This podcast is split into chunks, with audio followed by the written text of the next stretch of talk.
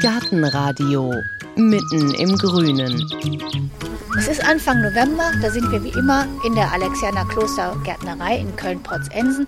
Und da gucken wir mal drauf, was ist denn der November eigentlich für ein Gartenmonat? Die einen stellen die Gummistiefel schon langsam in den Keller und die anderen bedauern so ein bisschen, dass sie jetzt nicht mehr ganz so viel wühlen können im Garten.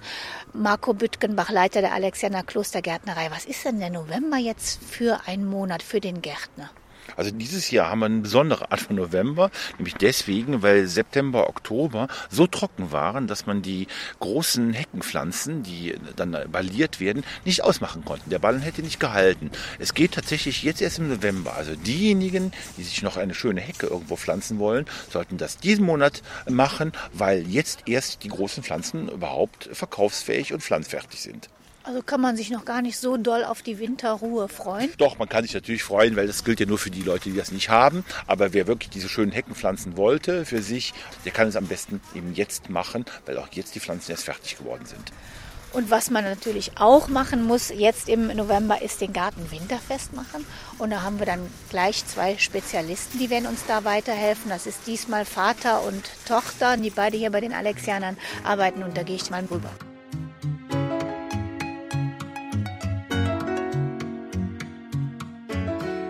Ja, und da bin ich jetzt hier verabredet mit die Dame zuerst Katrin Thielen und Peter Thielen. Die werden uns jetzt beide mal helfen bei der Frage, wie mache ich denn Garten und Balkon winterfest. Und das ist kein Zufall, dass wir uns getroffen haben, jetzt hier bei den Alexianern vor einem Beet. Da sind ganz hohe Stauden, Gräser, verblüht ist das hier alles, gar nicht wie man das so kennt im Gartencenter sonst. Hier sieht es ziemlich ja, braun und trotzdem wunderschön aus. Ja, es sieht wunderschön aus, weil wir hier äh, ganz bewusst Gräser und Stauden ausgesucht haben, die sehr strukturstabil sind und gerade so, wenn der erste Frost kommt oder auch über den Winter nicht in sich zusammenfallen und matschig werden und äh, die Struktur verlieren, sondern auch über den ganzen Winter attraktiv sind. Man sieht hier bei der Rutenhirse die wunderschöne gelbe Herbstfärbung. Hier ist das Calamagrostis, Karl Förster noch drin, was immer noch sehr attraktiv ist. Hier das ist welches? Das ist dieses hier, das etwas höhere Gras mit dem schönen, straff aufrechten Blütenstand. Hier sind verblühte äh, Rudbeckkien drin, wo eigentlich nur noch die schwarzen Knöpfchen zu sehen sind, die aber sehr schön mit der gelben Herbstfärbung in Kontrast stehen. Das Weiße hier vorne ist die Sternwolkenaster, die Boltonia. Hier sieht man noch den Blütenstand von einer anderen Präriestaude, von der Vernonia. Ja, eine bunte Mischung, die aber jetzt eigentlich auch noch mal so einen Höhepunkt hat. Und das heißt, wenn ich jetzt Stauden im Garten habe, bleiben wir erstmal bei den Stauden, die lasse ich einfach stehen?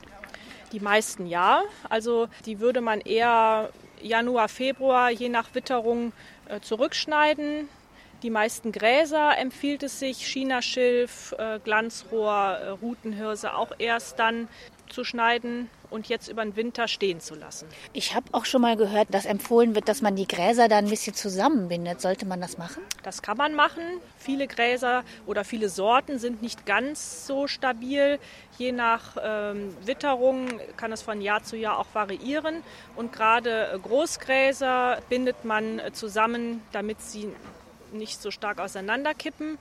Es gibt noch eine Besonderheit beim Pampasgras. Das sollte man grundsätzlich über den Winter zusammenbinden, damit kein Wasser reinläuft und dann das Gras praktisch über den Winter vernässt oder durch Frost noch einen äh, Schaden erleidet. Und hier ist natürlich jetzt alles sehr, sehr zusammengewachsen. Ist das auch schon mal so ein Tipp, dass man sagt, wenn ich vielleicht im Sommer oder Herbst dafür sorge, dass mein Beet schön zusammenwächst, dann habe ich im Winter weniger Arbeit? Ja, das kann man sagen, weil das Unkraut kommt natürlich nicht so durch, wenn die äh, Fläche stark bepflanzt wurde. Ich bin eh mal ein Freund davon, wirklich die Fläche komplett zu bepflanzen und gar nicht so viel freie Erde äh, sichtbar werden zu lassen, wo man dann immer wieder Unkraut hat, was aufläuft. Also ich bin der Meinung, dass es zum einen schöner aussieht und auch weniger Arbeit macht, das Beet richtig voll zu pflanzen. Man muss eh alle paar Jahre beim Staudenbeet immer noch mal überlegen, nehme ich was raus, soll ich es noch mal teilen, möchte ich das überhaupt noch behalten? Irgendwas wird eh irgendwann zu groß und zu wuchtig. Deshalb so ein Staudenbeet ist immer auch eine Veränderung über die Jahre äh, unterworfen. Deshalb bin ich immer für voll. Mhm. Ja. Das kann ich mir jetzt natürlich vornehmen, wenn ich das aber in meinem eigenen Garten noch nicht habe. Was mache ich denn mit dem Boden, den ich jetzt noch sehe? Muss ich den für den Winter irgendwie abdecken? Man kann mulchen, muss es aber nicht zwingend. Man kann einfach auch die Erde so offen liegen lassen. Also man sollte natürlich, wenn man noch Zeit und Lust hat, Unkraut äh, jäten. Alles, was man jetzt noch wegkriegt, da hat man im Frühjahr weniger Arbeit. Man möchte im Frühjahr vielleicht auch Komposterde dann aufs Beet aufbringen und dann ja, ist es einfach leichter, wenn die Erde jetzt schon so ein bisschen äh, vorbereitet ist und vielleicht unkrautfrei ist. Beziehungsweise wenn man jetzt auch Mulch ausbringen möchte, wenn man vielleicht Holzhäcksel hat, wenn man irgendwie einen Heckenschnitt oder einen Baumschnitt äh, hinter sich hat, dann kann man natürlich den Holzhäcksel so als Wegebelag oder auch als Mulchmaterial für Beete verwenden. Hm. Ich frage auch deshalb, weil man hat ja unheimlich viel Laub. Wer jetzt spazieren geht, der liebt ja vielleicht auch das Geräusch, wenn man mhm. durch so Blätter geht. Wenn das jetzt zum Beispiel auf Beete schon fallen würde, kann ich dann das Laub von Bäumen liegen lassen? Ja, das sollte man sogar auch in vielen Bereichen im Garten tun, weil natürlich die Laubschicht, die dann ja auch verrottet, ganz wichtigen Anteil zur Humusbildung und zur Bodenverbesserung, zur Bodenvitalität beiträgt. Also in bestimmten Regionen im Garten, gerade jetzt auf dem Rasen, sollte man das Laub abhaken, weil da gammelt der Rasen unterm Laub. Das ist nicht förderlich, wenn sich dann Pilze und ähnliches bildet. Aber in den Beeten, wo man ja auch einen nährstoffreichen, gesunden, guten Boden haben möchte, sollte man, wie man das im Wald ja auch hat, wo auch keiner irgendwie das Laub weghakt, liegen lassen. Wenn ich das jetzt höre, dann denke ich natürlich, okay, der Gärtner hat Winterruhe, aber im Garten, da tut sich eigentlich auch im Winter was, wenn ich das vielleicht gar nicht so richtig mitkriege und sehe. Also jedenfalls im Boden, oder? Im Boden immer. Es gibt natürlich auch Zeiten, wenn jetzt ganz starker Bodenfrost herrscht, wo auch das Bodenleben ruht. Aber ab einer gewissen Temperatur die ja auch durch Sonneneinstrahlung auch im Winter ganz schnell wieder vorhanden ist, ist das Bodenleben aktiv, Kleininsekten sind aktiv, Nützlinge sind unter Umständen auch aktiv, Ohrenkneifer von etwas größeren Lebewesen abgesehen. Also wenn man jetzt zum Beispiel Igel oder Vögel oder andere Tiere im Garten auch beheimaten möchte, sollte man denen natürlich auch einen Nistplatz, einen Rückzugsort und auch eine Futterquelle bieten. Und deshalb ist ein nicht so stark aufgeräumter Garten gerade für die Tiere und für das Leben im Garten ganz wichtig. Dann haben wir jetzt schon von Katrin Thielen gehört, vom Rasen muss das Laub allerdings weg. Peter Thielen, kann ich dem Rasen denn jetzt für den Winter noch irgendwie so einen Schub mitgeben, damit er den gut übersteht? Auf jeden Fall. Also ich würde den Rasen nochmal aufkalken, damit also der pH-Wert verändert wird, weil meistens in einem sauren Boden auch wieder Moos wächst. Dadurch kann ich also das Moos etwas zurückhalten. Das Gras wird auch im nächsten Jahr viel besser und viel kräftiger, aktiver, wächst besser. Ja, und ich äh, würde den Rasen nicht mehr schneiden. Ja, ich würde den stehen lassen. Wenn er also zu kurz in den Winter geht, dann friert er manchmal aus, wenn es zu kalt wird. Ja, also kommt da so ein Barfrost. Das mag der Rasen nicht. Also äh, Mitte, Ende Oktober mit dem Rasenschnitt aufhören. Und gibt es so eine Winterhöhe, dass man sagt, jetzt nicht mehr tiefer als 5, 6, 7, 8 Zentimeter schneiden? Also weniger auf jeden Fall. Ich würde so den Rasen nicht so lang stehen lassen. Also so 3, 4 Zentimeter ist okay. Aber wenn der darüber hinaus äh, noch wächst, dann wird der also dann auch äh, latschig, gibt um, es gibt dann Faulstellen, er wird braun, er sieht nicht mehr so schön aus. Man hat also im nächsten Frühjahr hat man also sehr viel Arbeit wieder mit dem Rasen, dass man den wieder auf Vordermann mhm. bringt. Jetzt haben wir schon die Stauden, jetzt haben wir den Rasen. Kommen wir dann mal zu den Bäumen. Sollen wir mal da hingehen?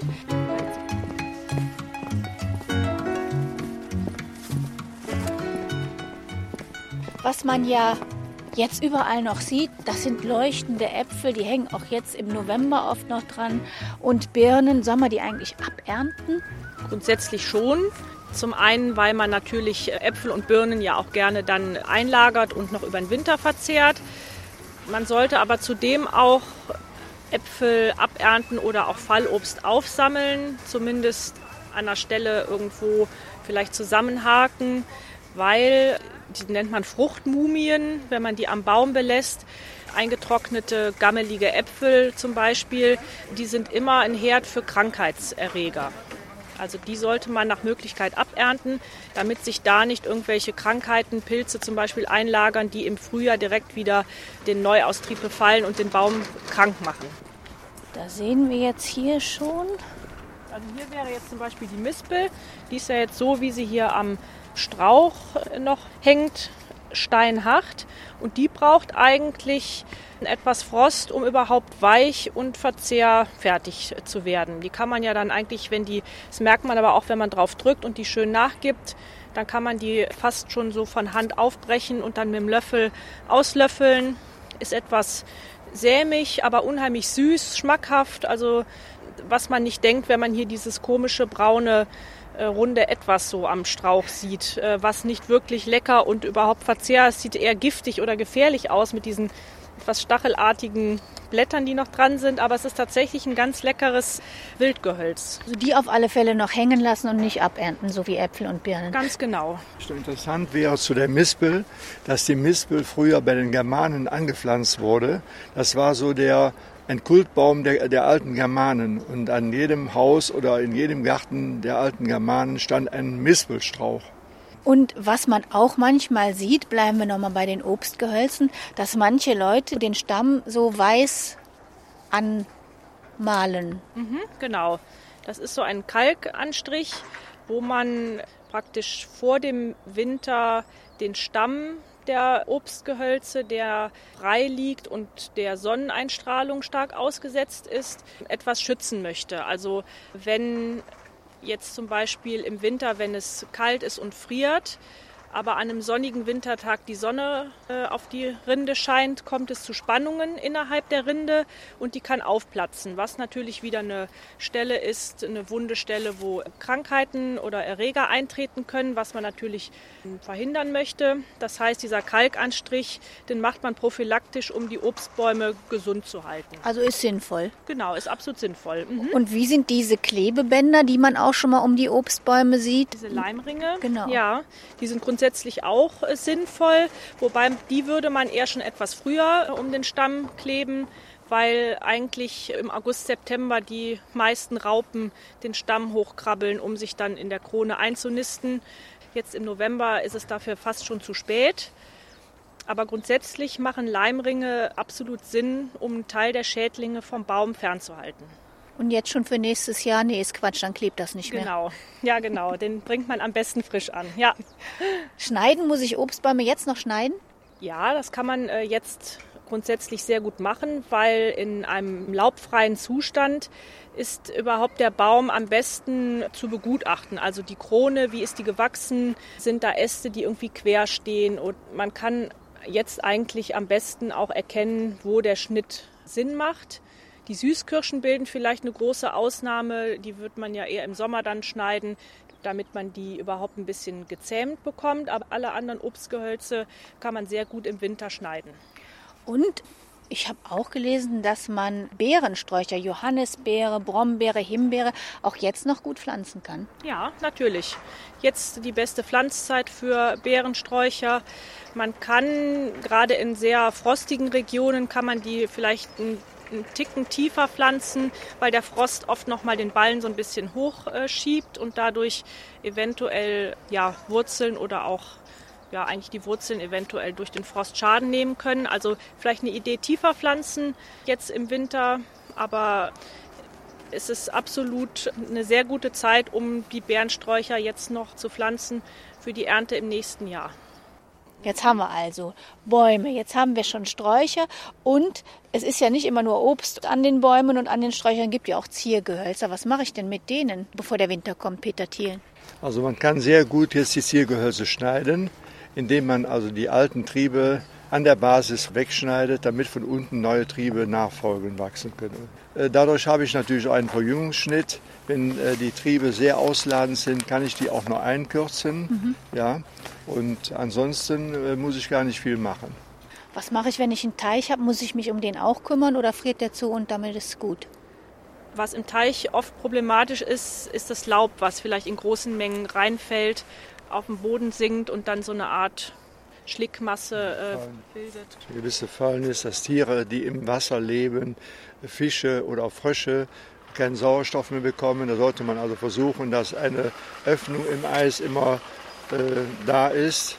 Vielleicht irgendwie einen Sprudelstein kann man äh, einbauen, dass eine Bewegung im Wasser ist. Es kommt auch Sauerstoff noch da rein und die, die Tiere fühlen sich wohl.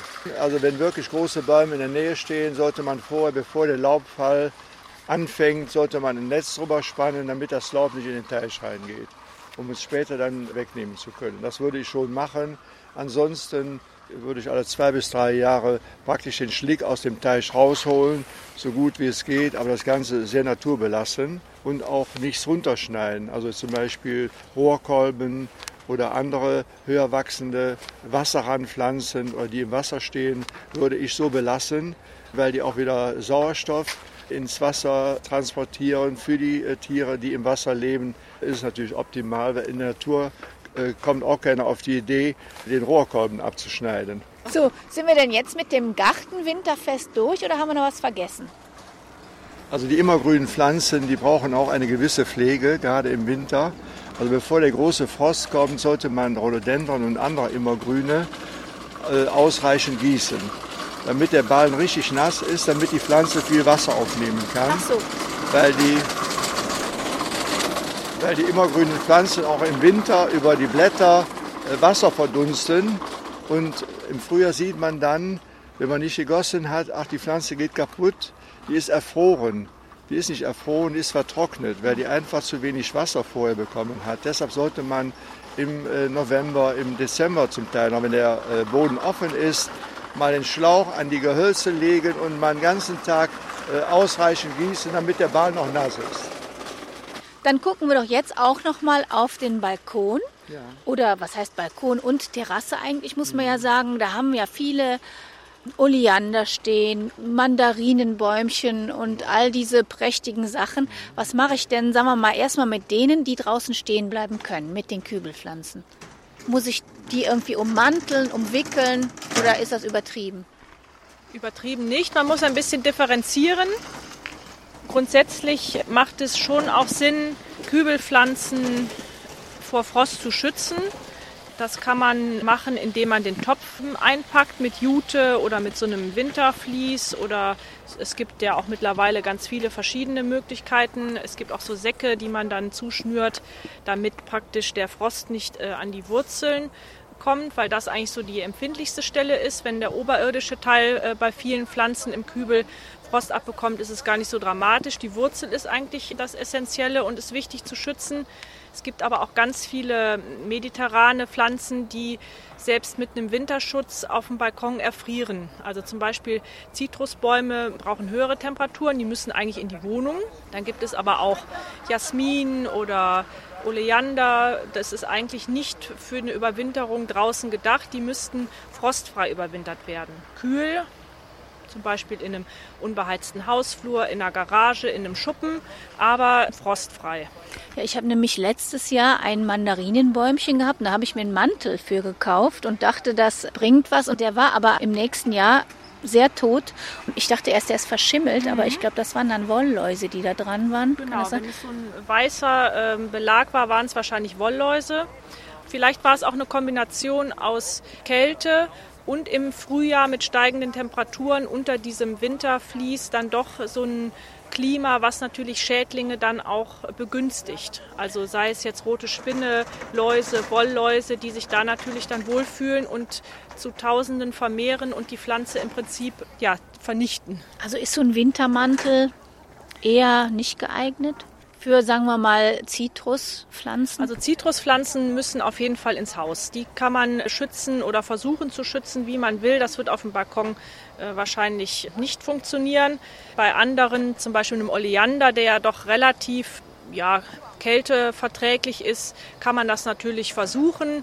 Auf einem vielleicht geschützten Balkon in Köln, wo vielleicht gar nicht der Winter so streng ist. Also man muss es immer ein bisschen, wo wohne ich, ähm, wo, wie ist der Standort, wie wird der Winter. Also es hängt von sehr vielen Faktoren ab. Das ist schwer, das ganz pauschal so zu sagen.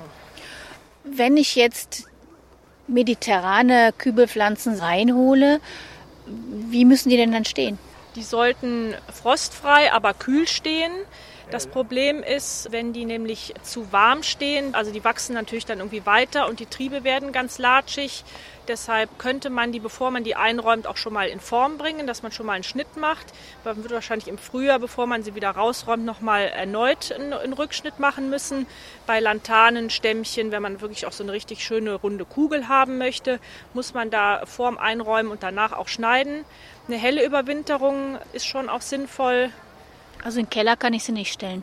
Man muss halt immer abwägen. Ich bin eh kein großer Freund von dieser Überwinterung, weil ähm, es ist jedes Jahr das ja, Gleiche. Man sieht im Gartencenter die toll äh, blühenden Stämmchen und Oleander und hat dann zu Hause seinen Krüppel äh, stehen, der vielleicht gerade mal so ein bisschen grüne Blätter zeigt.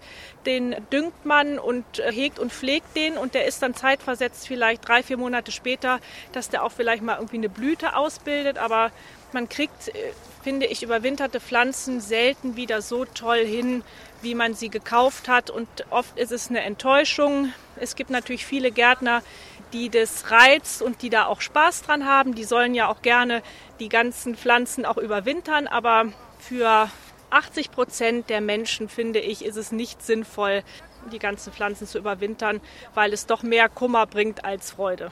Und dann kommen wir doch mal zu den Kübelpflanzen, die aber dann draußen stehen bleiben können, haben Sie schon gesagt. Die kann ich vielleicht ein bisschen einpacken mit Vlies, mit Folie, mit irgendwas.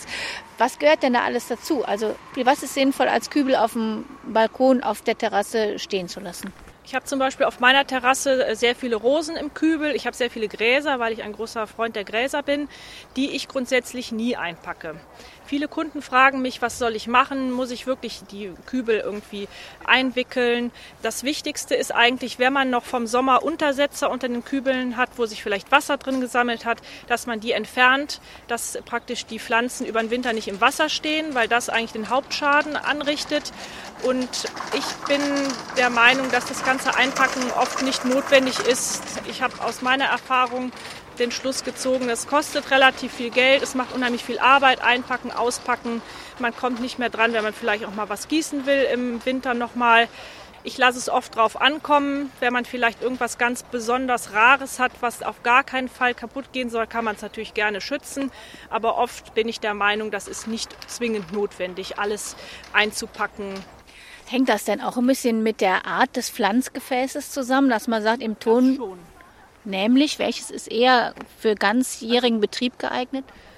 Es ist nicht zwingend das Material, es ist oft auch die Größe, weil je größer das, ähm, das Erdvolumen ist, desto besser ist das Wurzelwerk natürlich auch vor Frost geschützt. Wenn ich natürlich eine, eine Rose in einem extrem kleinen Pflanzgefäß habe, wo man hätte vielleicht schon vor zwei Jahren das mal umtopfen müssen, dann ist die Pflanze natürlich äh, stärker gefährdet, unter Frost zu leiden, als eine, eine Rose, die in einem ausreichend großen Kübel steht und wo vielleicht dann auch die Erde ein bisschen was abpuffert.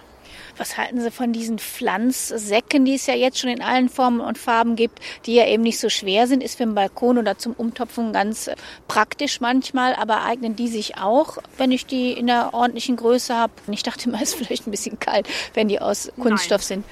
Grundsätzlich nicht. Also das Material äh, spielt in dem Fall äh, keine Rolle. Also man kann nicht grundsätzlich sagen, dass ein Ton- oder Terrakotta-Gefäß winterfester ist als jetzt ein Plastiktopf oder so ein Plastiksack. Wenn ich zum Beispiel hier bei uns in der Produktion die Plastiktöpfe sehe, das sind ja ganz dünnwandige Plastiktöpfe, wo die Pflanzen drin überwintern. Die werden natürlich bei uns zum Teil auch äh, dicht an dicht zusammengestellt und auch mit einem Vlies äh, abgedeckt. Aber das bezieht sich jetzt tatsächlich nur auf die Produktion der Pflanzen. Da muss man noch mal ein bisschen differenzieren zum eigenen Balkon oder halt zur, zur Produktion. Aber grundsätzlich kann man natürlich auch in Plastikgefäßen wunderbar die Pflanzen über den Winter bringen. Und jetzt sind Sie beides erfahrene Gärtner. Was würden Sie sagen, was ist so Ihr Tipp, den Garten winterfest machen? Was vergisst man immer gerne? Was, was, wo sollte man unbedingt dran denken? Also ganz entscheidend ist, dass man die Wasserleitung abstellt, den Schlauch abmacht, das Wasser rauslässt und dann die Wasserleitung dann so abstellt und im Keller die Entlüftung aufmacht, damit man nicht am nächsten Frühjahr eine Überraschung erlebt, dass praktisch die Leitungen kaputt gefroren sind. Das erlebe ich immer wieder, dass das vergessen wird oder zu spät gemacht wird, und dann ist der Schaden schon da. Und da würde ich immer dran denken. Also ich, für mich ist eigentlich äh, auf dem Balkon wichtig, dass man die Untersetzer vom Sommer entfernt und einlagert, dass die Pflanzen nicht über den Winter im Wasser stehen. Vielen Dank. Gartenradio. Jetzt noch mit dem ganz besonderen Gartentipp der Alexianer. Und der kommt heute von Marco Büttgenbach. Im November ist ja die Adventszeit. Der erste Advent liegt ja immer fast bei uns im, im November. Und da ist es eigentlich sehr schön, wenn man Pflanzen, die tatsächlich auch im Winter noch schön sind und lange schön bleiben, die schönen Kästen arrangiert und gegebenenfalls mit ein bisschen Licht, ein bisschen Schnickschnack und was man so schön findet, verziert. Dann hat man schöne Pflanzen, die man später gebrauchen kann und gleichzeitig schon den Advent vom Gefühl her unterstützt und hergestellt. Und damit endet auch unsere heutige Folge vom Gartenradio in der Alexianer Klostergärtnerei. Wie immer können Sie natürlich alles nachlesen und nachgucken, auch auf gartenradio.fm. Und wie immer bedanke ich mich an dieser Stelle auch ganz herzlich bei Marco Büttgenbach. Gerne.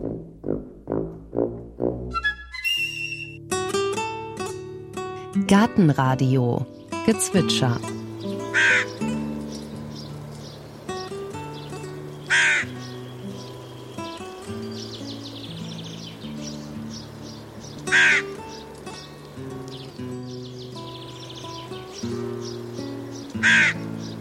Das war die Nebelkrähe. In der nächsten Folge hören Sie Seed Bomb City. Berlin ist die Stadt der Urban Gardener. Immer mehr Menschen gärtnern auf öffentlichem Raum, neben Bahngleisen, auf Verkehrsinseln, auf Berachen und Dächern. Über 100 Gemeinschaftsgärten gibt es mittlerweile. Sie haben so fantasievolle Namen wie Prachttomate, Himmelbeet, Menschenkindergarten oder Klunkerkranich und sind oft in versteckten Winkeln gelegen. Ein neuer U-Bahn-Fahrplan zeigt, wo man diese Gärten finden kann. Er heißt Seed Bomb City, also Samenbombenstadt. Wer ihm folgt, lernt nicht nur ungewöhnliche Gärten, sondern auch begeisterte Menschen kennen. Das muss es hier eigentlich sein. Es ist hier eine Verkehrsinsel kurz vor einem Tunnel. Die Straße ist zum Teil gesperrt, weil hier überall gebaut wird. Da sind sie. Kleine dunkelhaarige Frau und ein Mann mit Brille und Kappe. Diese Insel war total zugewuchert. Es war nur grün. Nur grün. Da habe ich mir so ein paar Jungs geschnappt und dann haben wir losgelegt. Mit unseren drei, vier Heckenscheren, davon sind drei leider eingegangen, ganz einfach, weil wir nicht gesehen haben, dass hier solche Skulpturen sind.